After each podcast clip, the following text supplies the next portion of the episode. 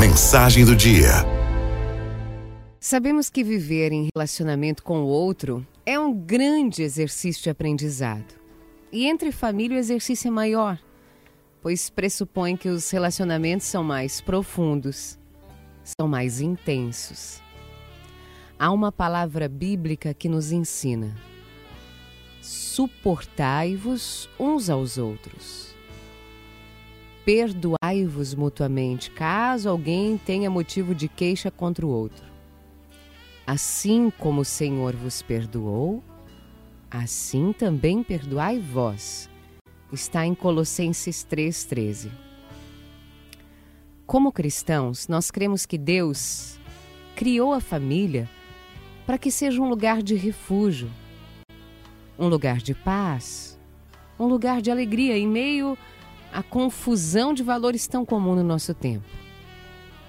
A família é o lugar para exercitar o perdão e o carregar um ao outro. Infelizmente, os conflitos acontecem entre esposo e esposa, entre pais e filhos, entre irmãos. Se não forem tratados a tempo, vão resultar em mágoas, em frustrações e, por fim, na destruição do lar. Perdão restaura a família. Quando há perdão entre as partes ofendidas, Deus possibilita um novo começo. Onde há perdão, os muros cairão.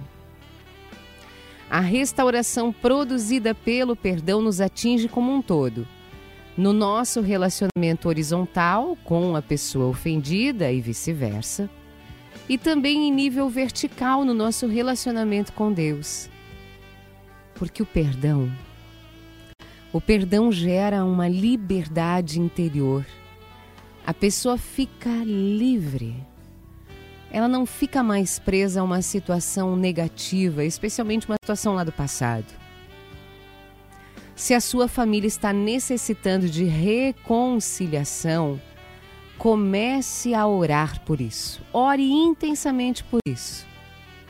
Também avalie se você não precisa reconhecer falhas que cometeu e, se caso for, tome você a iniciativa de pedir perdão. Seja um conciliador no seu lar. Não jogue mais lenha na fogueira. Procure ser uma ponte entre as partes ofendidas. Olha, é tempo de deixar a raiva e a mágoa para trás e viver um tempo novo nas nossas vidas e nas nossas famílias. Não percamos essa oportunidade, porque a vida passa rápido demais.